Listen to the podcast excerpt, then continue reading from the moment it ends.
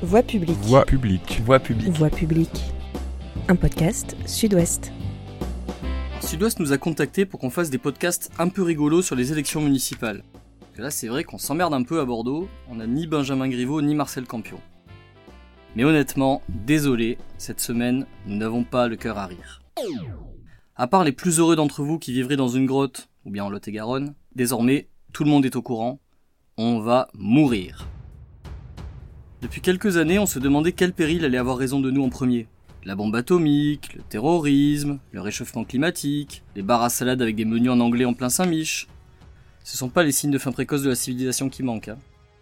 Mais finalement, il arrive chez nous, messieurs dames, le virus chinois. On va, on va dire plutôt le coronavirus, parce que virus chinois c'est trop stigmatisant.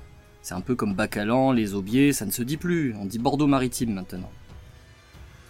Bon alors voilà, à l'aube de l'extinction de notre civilisation, restons dignes et rendons un dernier hommage à nos disparus, à tous ceux qui nous manquent tant au quotidien. Une pensée pour toi, Vincent, l'as du grand écart. En 2010, tu inventas le concept de métropole millionnaire. Candidat malheureux au municipal de 2014, tu revins de Paris où tu étais réfugié, faisant campagne sur le fait que la ville avait grandi trop vite. Bah oui, qui eût cru que tes prescriptions, à toi, furent suivies d'effets? Au revoir, Vincent. On pense souvent à toi dans les bouchons. Une pensée pour toi aussi, Virginie. Arrivé de la télé-réalité, tu as su tout de suite séduire les Bordelais par ta simplicité et ta facilité d'accès.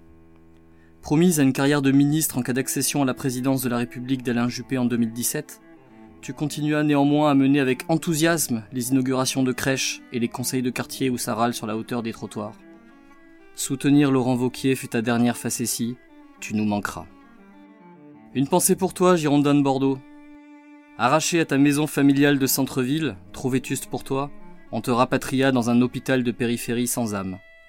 Peu à peu, tes enfants ont cessé de venir te rendre visite. Puis tu fus abandonné aux mains d'une famille d'accueil sans scrupules, voulant juste siphonner ton héritage. Adieu, Bordeaux, mon club, et sache même que si on va applaudir l'UBB pour se consoler, on ne t'oublie pas.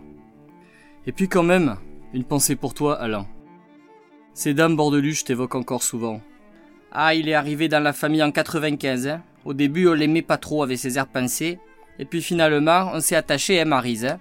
Ah oui, hein, il avait tout retapé nickel. hein. Il était pas rigolo, mais alors il faisait du bon boulot, hein.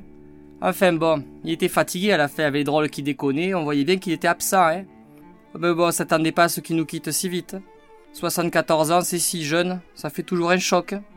Voilà, vous aurez reconnu Marise qui appelle sur France Bleu Gironde le matin pour donner la température dans sa véranda. Beaucoup de morts à pleurer en 2020 à Bordeaux. On pense aussi à Jean-Louis, le catcheur de Saint-Augustin, à Michel, la madone du jardin public, et puis on pense à vous tous, les propriétaires modestes exilés à Sainte-Foy-la-Grande, les étudiants exilés dans le garage de leur tante, les trajets assis dans le tramway, les logements accessibles, les bistrots populaires de quartier, la forêt landaise, devenue une énorme zone d'activité jusqu'à Arcachon. On pense à vous tous. Comment ça, vous nous trouvez négatifs? Bon, allez, ok, on en rajoute. On a peut-être encore quelques belles années à vivre. Allez, c'est vrai quoi, de l'espoir que diable? Peut-être que les pelleteuses vont arrêter de manger la forêt, que la métropole n'atteindra pas un million d'habitants, peut-être que la montée des eaux ne va pas engloutir la centrale du Blayais. Arrêtons avec ce pessimisme typiquement français, faisons face. On n'est quand même pas désespéré au point de déménager à Limoges, non?